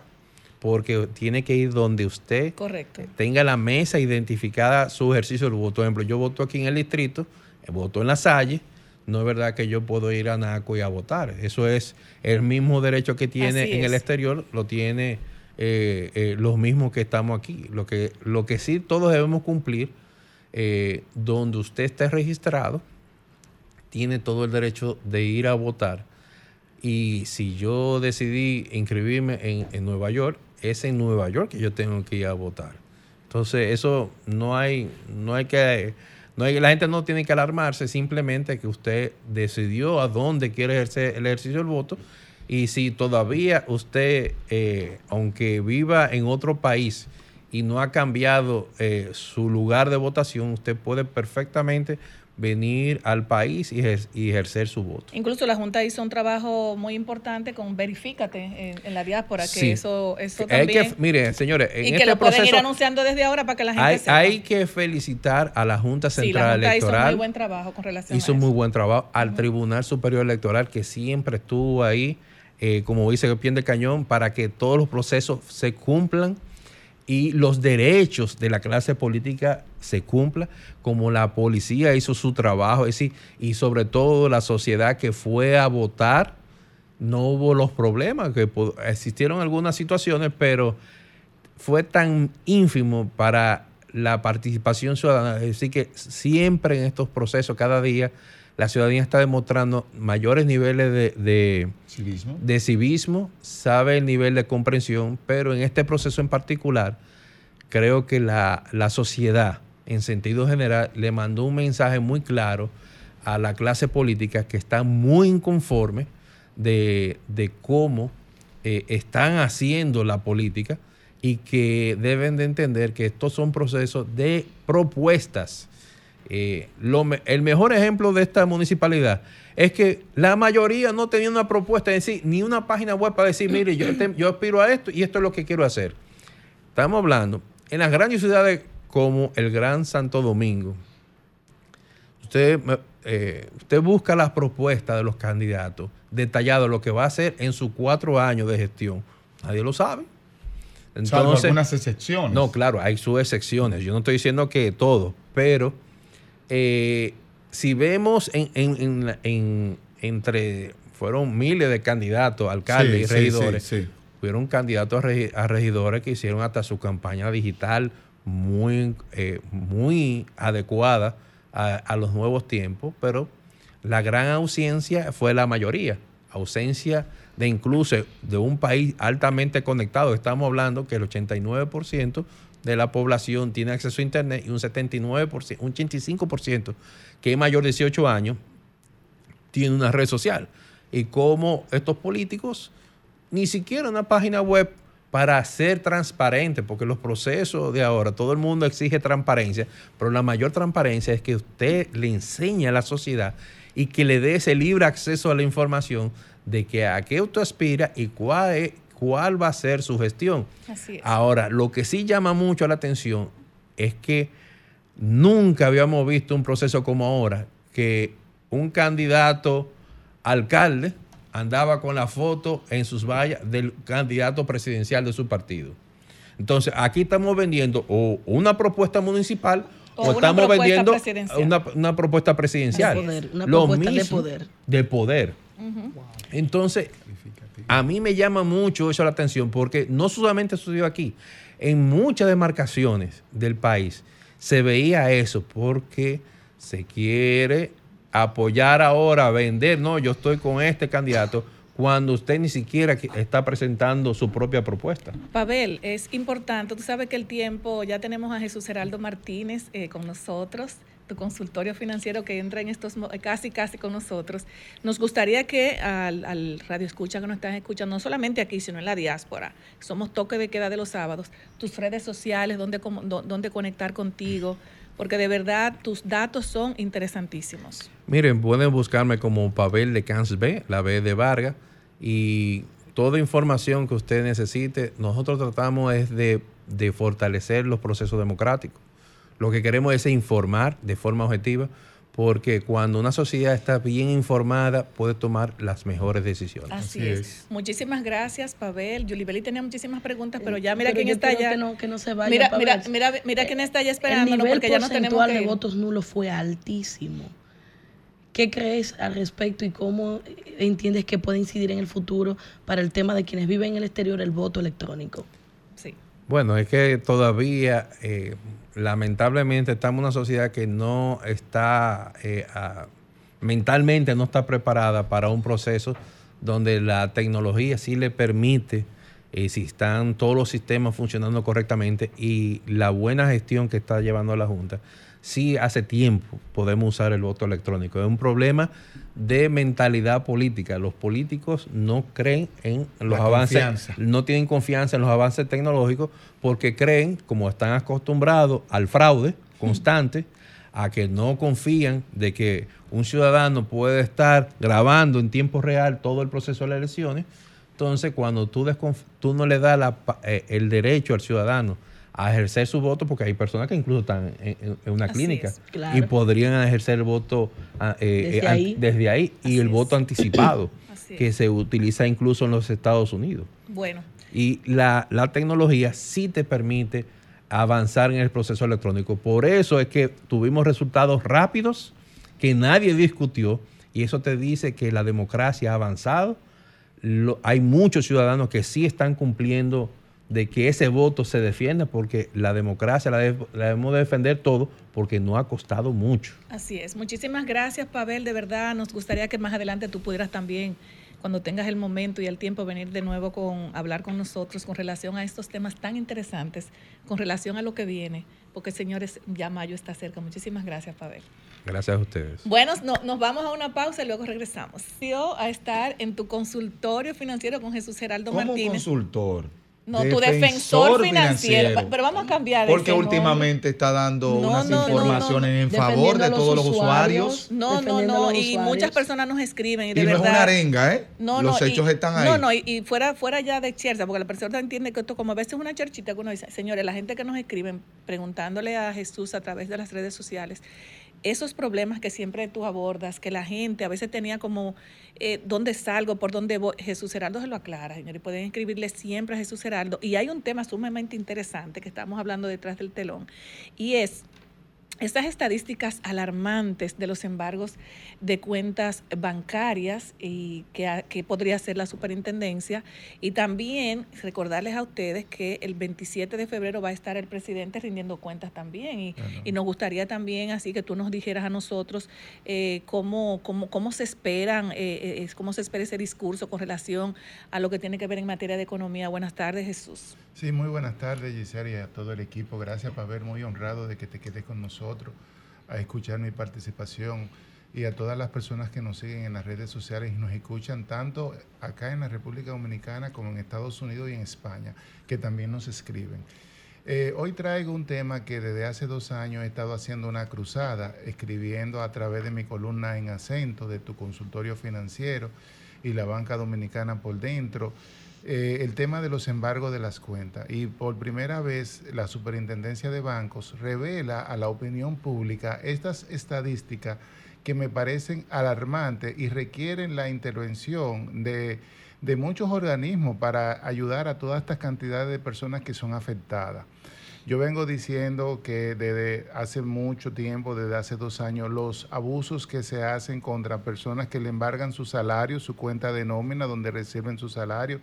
He, traído, traje un juez eh, al inicio del año donde explicaba por qué los jueces eh, liberaban, hacían el levantamiento inmediato de esas cuentas cuando se llevaba ante el juez de los referimientos, que fue muy beneficioso porque la gente sabe ya que, eh, que cuando te hacen ese embargo injustamente y a veces en tu cuenta de nómina, eh, inmediatamente tú buscas un amigo, un abogado y lo llevas donde, donde el juez de los, de los referimientos y te hacen el levantamiento. Ahora bien, cuando yo leí este artículo, a mí se me pusieron los, eh, los vellos de punta, porque yo no sabía que el problema era tan grande. Yo recibo, para que ustedes sepan, entre 10 a 15 correos diarios solamente de tema de consulta de embargo de cuenta de personas que quieren pagar, de las amenazas que le hacen los abogados, eh, ahora hasta por, las redes, por las redes sociales, las presiones, y yo le digo, mira, le he dicho a la gente, no tienen que coger presiones, porque si tú lo, no tienes, si lo único que tú tienes tu cuentecita de nómina, entonces tú la cambias y le dices a tu empleador que te pague por cheque, porque hay gente que, que, tiene problemas financieros y hay otros que son malos, pues yo no defiendo a los malos, a los malos pagadores, yo defiendo a aquellos que pudieron tener alguna situación y que tienen la voluntad de pagar, como yo aquí tengo cientos de correos que puedo mostrar, ay, que los abogados no aceptan ese monto. Oye, los abogados tienen que aceptar los montos que van, eh, que puede la gente pagar, eh, porque si no, no puede pagar la deuda. Nadie está obligado a hacer lo imposible. Cuando yo vi estas, las estadísticas, la superintendencia detalla que el promedio mensual de los depósitos embargados o congelados, congelado, eso significa que no pagan intereses, esos depósitos, superan los 26.600 millones de pesos. Yo, pero no, ese no es, ese no es el, el, número que, me, que me, me llenó, sino que es, hay 157.160 cuentas. Imagínense que una gente tenga una cuenta y media promedio. Estamos hablando que hay más de 100 mil personas o más de 125 mil personas en la República Dominicana que tienen cuentas embargadas. Y eh, hay 28 entidades de 44. Yo vi estas estadísticas, señores, y yo dije, pues esto es un problema serio, porque en uno de mis artículos y de mis intervenciones acá, yo, yo le pedí a la superintendencia de banco que revelara esa información. Y gracias a Dios la está revelando. La superintendencia de banco lo que dice que, va, que lo ha llevado, porque entiende que hay que modificar aspectos del Código Civil Dominicano y del Código del Procedimiento Civil y la ley 834-78 que modifica el Código de Procedimiento Civil y lo ha llevado a, la, al equipo de la senadora Farideh Rafur, conforme a lo que dice acá, eh, en este artículo para que ellos puedan legislar y mejorar esa situación. Ahora bien, yo les voy a decir, y lo digo con toda franqueza y con humildad, no, si, ese tema hubiera llegado, porque muchos pueden decir, bueno, pero él estuvo en la superintendencia de banco y no hizo nada. Yo no hice nada porque nadie me llevó ese tema. Y le doy hoy gracias a Dios que estoy fuera, porque entiendo que puedo ayudar más personas, más personas a colaborarle que desde adentro, porque cuando yo, porque si a mí me hubieran llevado ese problema, como cuando me llevaron el del punto 15, que pude resolverlo para que todos los bancos no le cobraran eso luego de que salió la legislación de la ley de prevención del lavado de activos, yo hubiera dejado ese tema resuelto. Y ese tema no hay que, no, no, no hay que involucrar al Senado de la República, porque, ¿y por qué lo, y por qué lo digo? Porque si ahí hay más de 100 mil personas que están afectadas, donde, donde muchas cuentas de esas son cuentas de nóminas, cuentas donde las personas están, lo que tiene que hacer es la super, llamar a esas personas y llevar ese caso al Tribunal Constitucional. Porque hay que recordar que el Código Civil es de los años 1800, que estaba en francés y luego se tradujo en español y no se ha modificado eso. Eso tiene ya casi, vamos para dos siglos con ese, con ese código civil. Pero nosotros tenemos una ley monetaria que es del año 2001. Tenemos una constitución de la República Dominicana que es del año 2010, pero tenemos un código laboral que también es del 2001. Y el código laboral en su artículo 200 dice claramente que el salario es inembargable. Pero también la constitución de la República establece, el, protege el salario de los trabajadores. Es un derecho fundamental y hoy es día donde se celebran los derechos fundamentales en la República Dominicana, cuando la Suprema Corte de Justicia en el 1999 estableció el primer precedente de la protección de los derechos fundamentales de la persona. Entonces, tu salario como empleado, público o privado, es un derecho fundamental que está protegido por la Constitución de la República y por la ley del, y el Código Laboral y nadie te lo puede embargar. Entonces, la Superintendencia de Banco, en vez de mandarlo al Senado, lo que debería constituirse y llevar eso al Tribunal Constitucional para que el Tribunal Constitucional se pronuncie y ordene y cree un, un, precedente vinculante, porque ahí es que se protegen los derechos fundamentales de las personas, no en otra parte, no es en el Senado. Entonces, y a, y a partir de ahí, los bancos, porque ¿qué hacen los bancos? Y me lo han dicho presidentes amigos de bancos, me han dicho, Jesús Geraldo, es que yo no puedo, yo he hablado con mi consultor jurídico, el código, el código civil dice que cualquier persona que tenga un título ejecutorio, es decir, un título de deuda de cualquier tipo, yo tengo que ponerle un embargo. Y yo le digo a ese banco, sí, pero no a la cuenta de nómina. Y me dice, pero es que la super no ha legislado.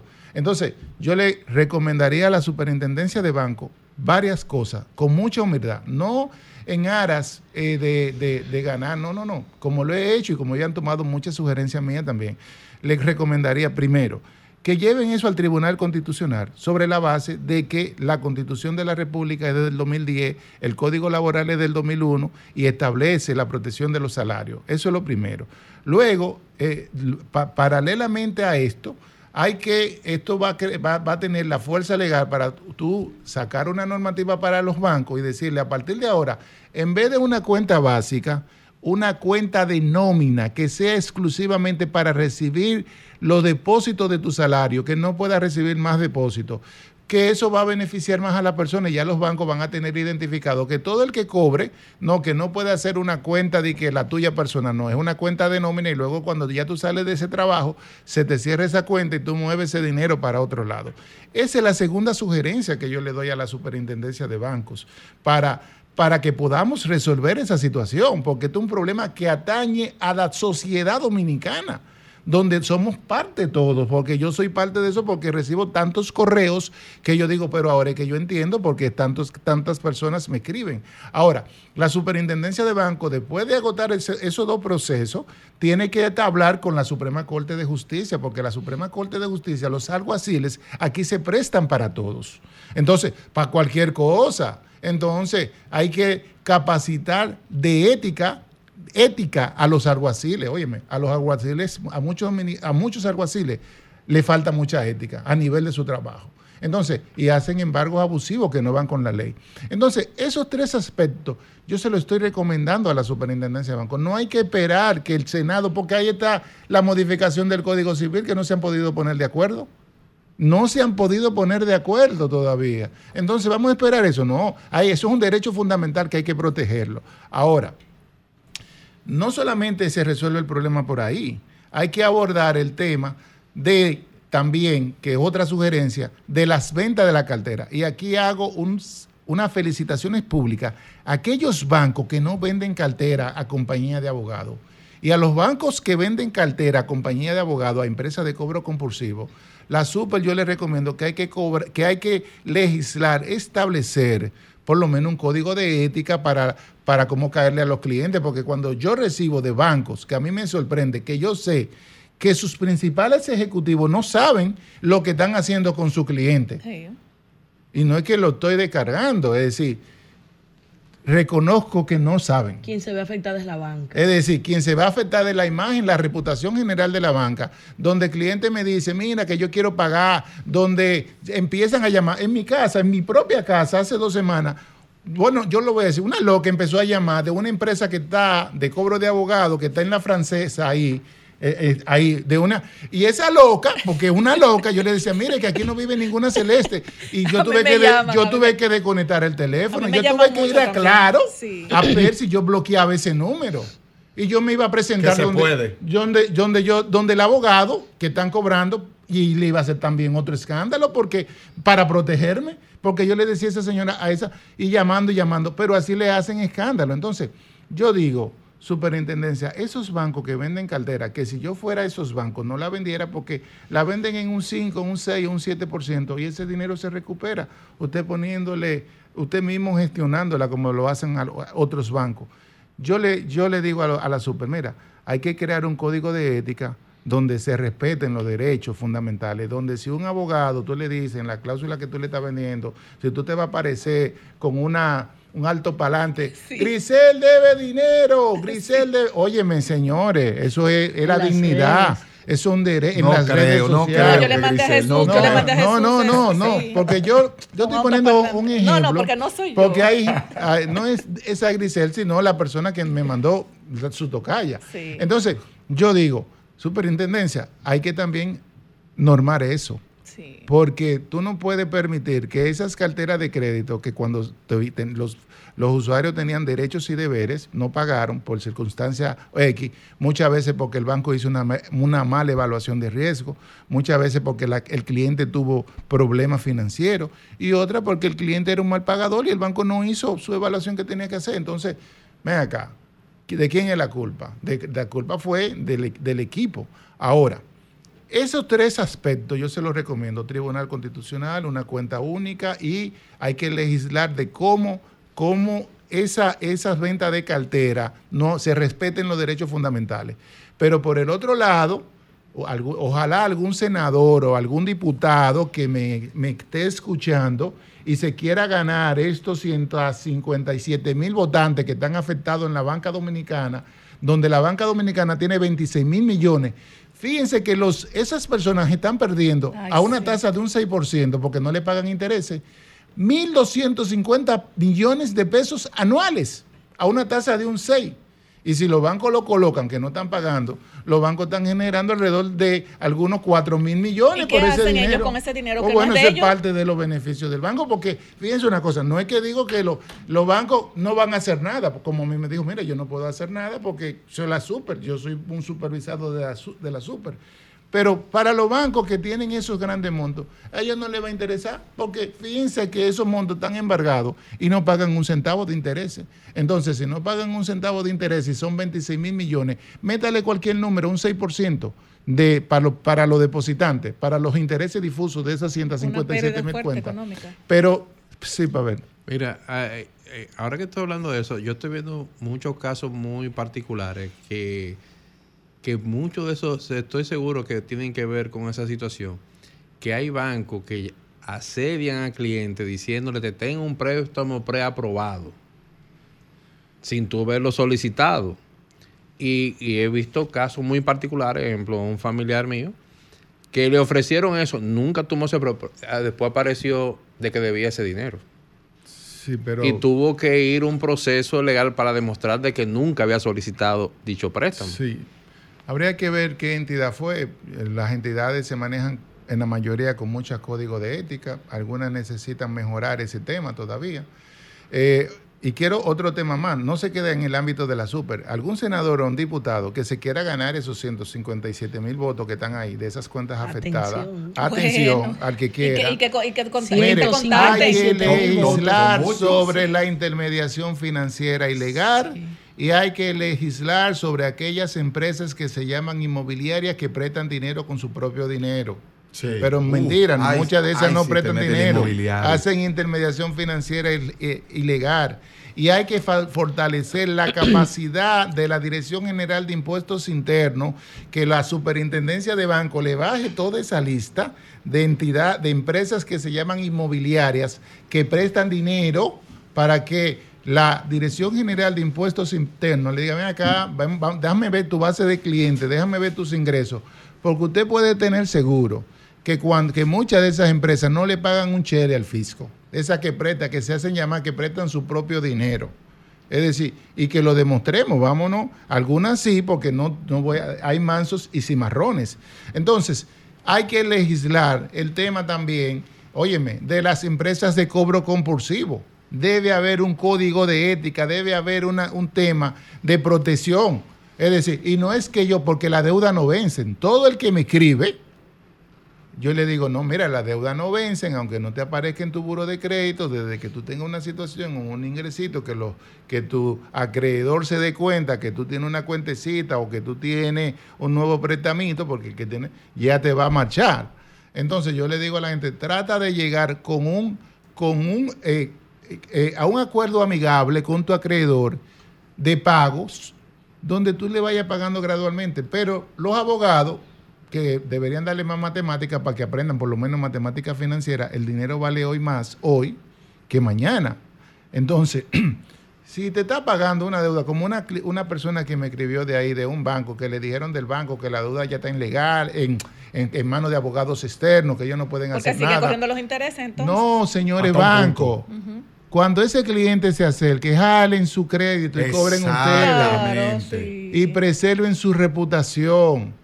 Porque mire, yo que estoy afuera ahora, estoy mirando ese problemazo no, tan grande. No, no, así no, porque hay que ver si hay un contrato entre la entidad Sí, de intermediación no, financiera y la oficina pero- y se estaría violentando el Pero contrato. claro, donde en- se diga no, no, que pero fíjate, no está por eso es que estoy, por eso es que estoy llamando a los bancos Lo y a, y a con- legisl- y a- y a legislar, porque al banco le conviene más, por eso digo que los abogados no saben números, porque los abogados dicen, ok, ya yo soy mi, soy mi- Ahora, tú me tienes que pagar como la cliente que me dice que si no te voy a embargar tus cuentas bancarias, porque Sí, hay porque que... ese es el cubo que Entonces, a la un momentico, Julie Belli. Pero te yo voy a creo que dar se tu- puede, se puede Pero vamos a subsanar eso con una certificación especial que diga, mira, estos son los acreditados y para usted cumplir y ser un un proveedor de servicios para el banco, usted debe tener esto y No, estos no, requisitos. no, y con los bancos no. se cubren su reputación. Claro, yo creo que sí, porque hay un tema de reputación y de responsabilidad corporativa.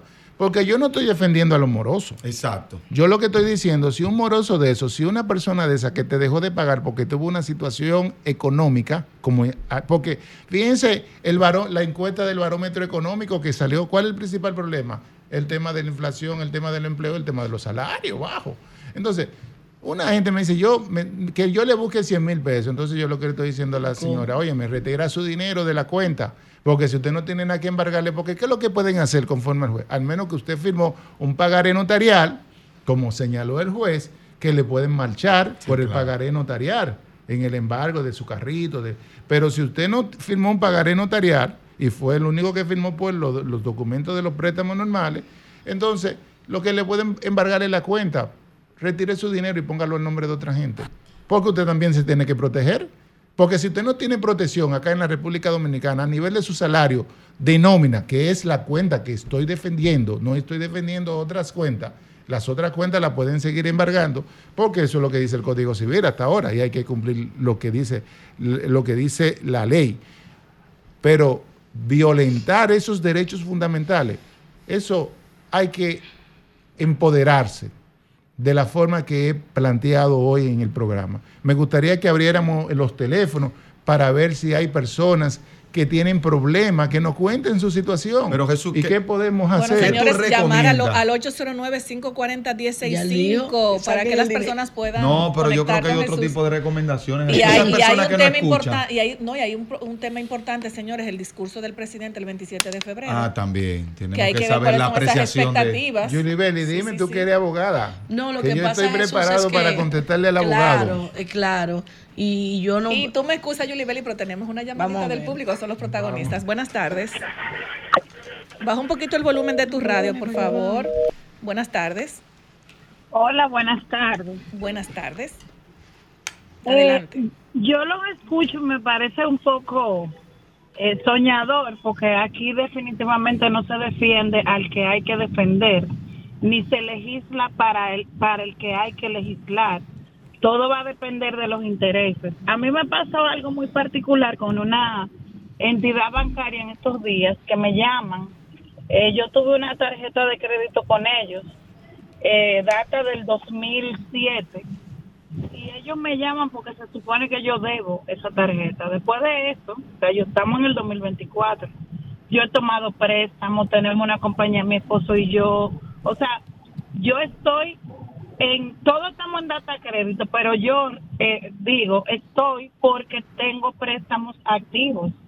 Entonces, ¿quién me defiende a mí? Si en la superintendencia lo que me dicen es que yo tengo que buscar el recibo de ese saldo Ay, de hace Sí. del 2007 y el banco también me dice que yo tengo que buscar el recibo que dice que yo salde Ay, mi madre. y carta de saldo o sea yo no sé quién va a guardar porque se supone que lo que los documentos que yo debo guardar son una memoria histórica de quizás cinco años cuatro años.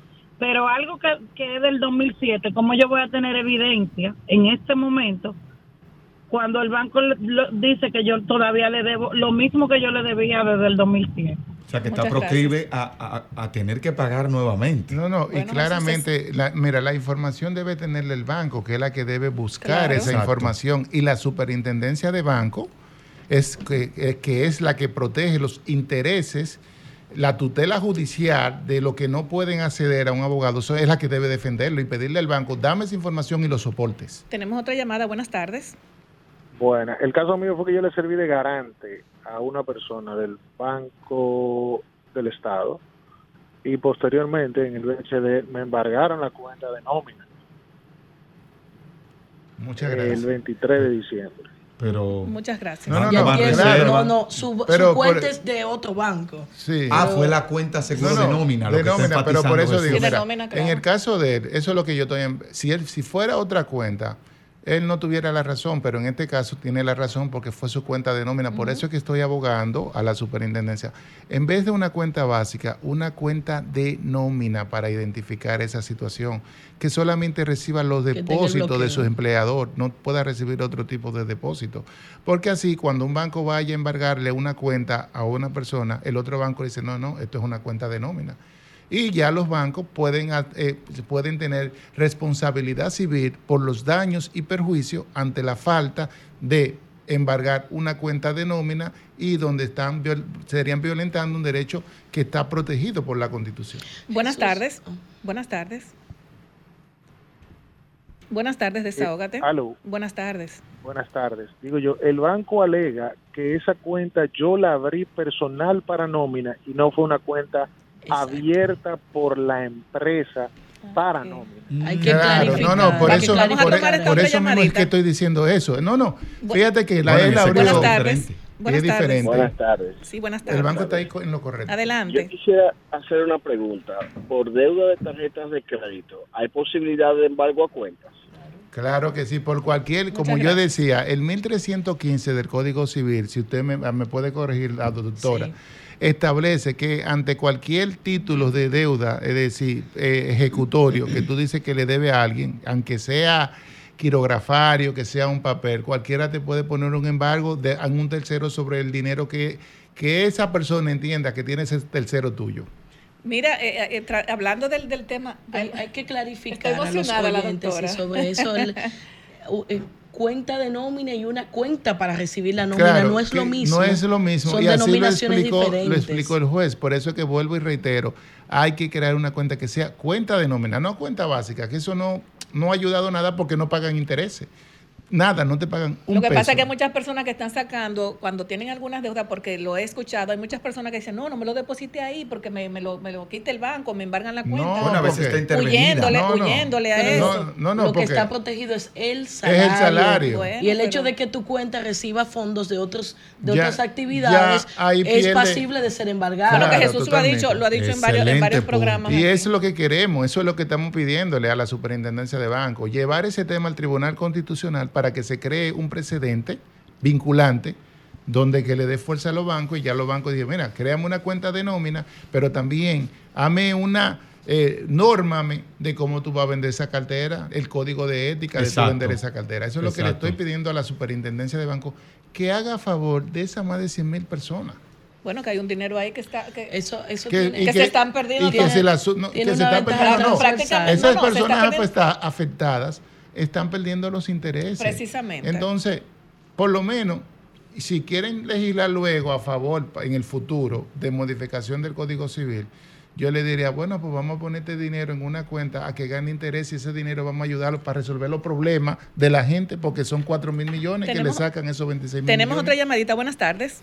Buenas, a lo buenas. Buenas tardes. Sí, miren, por lo que yo oí hace un rato, yo intuyo que si yo no tengo los recibos, por ejemplo, de hace 15, 20 años, y un carajo por ahí ya le dio la gana, o una entidad, de decir que yo le debo, entonces yo me, yo me fuñé entonces porque yo porque yo no tengo los recibos de hace 20 años. No, mira, yo, yo te puedo decir que tú puedes llevar ese caso a la justicia. Hoy me enviaron en un chat de amigos de abogados que yo estoy y lo quiero leer porque sería importante. Yo soy su amiga y soy abogada. eh, eh, que lo voy a poner acá. Tiene los dos requisitos. No, no, no. Y no voy- que hoy la Suprema Corte de Justicia, la- el Tribunal Constitucional revocó la decisión que acogió el habeas data y en consecuencia ordenó al Banco Central y a la Superintendencia de Banco eliminar de sus archivos las informaciones que atribuían a un ciudadana- ciudadano la titularidad de una tarjeta de crédito que no había solicitado ni utilizado. Y entonces eh, yo le puedo decir a esa persona, óyeme, si tú no tienes esos recibos, porque el Tribunal Constitucional le va a ordenar al banco que lo busque. Y si el Tribunal Constitucional, el banco no le busque esos recibos, entonces usted no tiene prueba. ¿Cuáles son los medios de prueba para tú decirle? Porque hay que darte los medios de prueba. Pero otra cosa, en los registros, de, la- a pesar de que la ley monetaria establece un archivo hasta de 10 años, en esta era digital, ya los registros pueden durar 50 años. Toda la vida. Toda la vida. Sí. Entonces, ahí están las informaciones que se recuperaron completas todas, una nueva base de datos del 2004, es decir, que esa información existe y que la superintendencia de banco puede ver si ese préstamo en algún momento tuvo pago, porque ahí se mandaban todos los meses la central de riesgo. De, o, po- o por lo menos trimestraria a partir de cierto tiempo todos los meses Jesús. donde se registran esas informaciones La pinceladita con relación a las expectativas del discurso económico, Exacto. porque el tiempo avanza Y y, es me gustaría, importante. aunque sea una pinceladita. Pero para, que- el oyente, Para que lo, no, en claro. materia civil la prescripción más amplia es de 20 De- años y eso aplica a las sí deudas. pero 20 años eso también podemos Entonces, tomarlo usted guarda su recibito 20 años. Bueno, yo tengo No, una carta que tiene como 10 hay años. que buscar su carta de saldo y guardarla De entrega tarjeta de crédito. Yo la tengo guardadita porque una vez me salieron con un asunto ahí. Mira, Mira. tenemos Los otra sistemas se llamada. equivocan. Señores, Sí, tenemos otra llamadita. Buenas tardes. nos vamos a las Aló, expectativas sí. Sí. Aló, sí, escuchamos otra vez, mire. Oye, eh, yo quería preguntarle ahí al señor. Yo he visto casos de gente que son duchos y en ese tema y, y he sabido que lo han hackeado su internet banking, eh, banking, ¿qué le dice? Conozco ¿Cómo se- personas que lo han hackeado, sí. Sí, sí, ajá, ajá, sí, que lo han hackeado y le han recibido un chele. Entonces yo estoy medio eh, dudoso de su uso, o sea, de su lo uso, o si no lo uso porque por- porque me da miedo, entonces. No, pero no es hackeado, ya- no es ya- hackeado en sentido así, porque hay- ya eso hacer mira, eso es muy complicado. hay que ver si fue al banco que hackearon o fue el internet y, y entonces el banco, porque se dan esos casos. no, porque a veces le, man- le mandan códigos a través del correo Sí, electrónico. y Pero hay no personas que llenan. Vamos a suponer, yo a mi mamá que siempre me escucha y te manda saludos, Ay, y, a, y a gracias. Yulibeli también siempre, y a ti Eduardo, y a usted, la doctora. Eh, yo le digo, cualquier llamada de banco, refiérase a mí. Cualquier correo, refiérase a mí. Porque mi mamá ya es una persona mayor, no le puede entrar ningún código. Igual pasa con mucha gente que por, no sé, eh, ne- no sé, por falta de conocimiento. Diestro, diestro. Bueno, señores, yo creo que las expectativas, va- las expectativas, yo creo que tú vas a tener que hacer un análisis el próximo sábado. Sí. No, pero da un- Por- Pero por- mira, mi, mi porque ya no tenemos mi casi, casi expectativa que- es muy sencillita y vamos a hacer el análisis el próximo sábado en Sí. la materia económica del discurso del presidente. Eso es una promesa.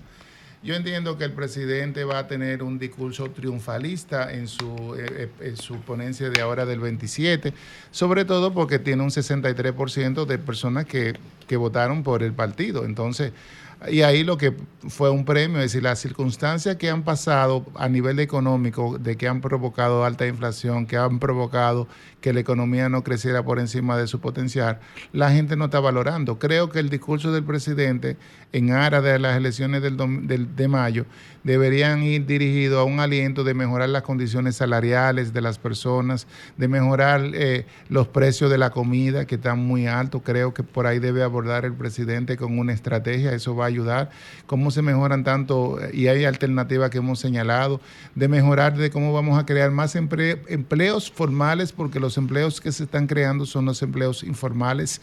Entonces, el presidente, esos son los temas que le afectan a la gente y luego también están los temas a nivel de los empresarios que están esperando que puede haber para ellos poder empezar con nuevos proyectos de inversión. Jesús, eh, antes de irnos a una pausa, redes sociales y dónde poder conectar contigo. Muy sencillo, Jesús. Porque Gera- tenemos la pantalla del teléfono. Jesús Geraldo Martínez o tu consultorio financiero. Usted escribe Tu defensor consul- financiero, No, no, ya. tu consultorio financiero y ahí le va a traer todo en mis redes sociales, en Instagram, que es la que más uso. En YouTube vamos a promoverla ahora para que puedan ver los videos completos de mis ponencias acá, pero que también están en SOR, el programa completo que ustedes pueden verlo. Así es, eh, 24-7 con, ya no le vamos a decir el, de- el defensor de... Geraldo Martínez. No, Jesús Geraldo consultor. Martínez, No, no, pero... no, hay No, lo van a hay- buscar pero en las redes el- como el Las consultor. personas se van a confundir. No, Hay no, no, no es el consultor, tu, tu consultorio financiero con Jesús Geraldo Martínez, señores. Muchísimas gracias por estar con Desahogate RD y nos vemos el próximo sábado para que Jesús nos analice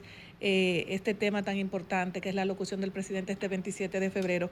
Y ustedes van a seguir ahora con Las caras del autismo, programa que continúa después de Desahogate RD. Señores, nos vemos el próximo sábado. Les quiero muchísimo. Bye bye. Sol 106.5, la más interactiva. Una emisora RCC Miria.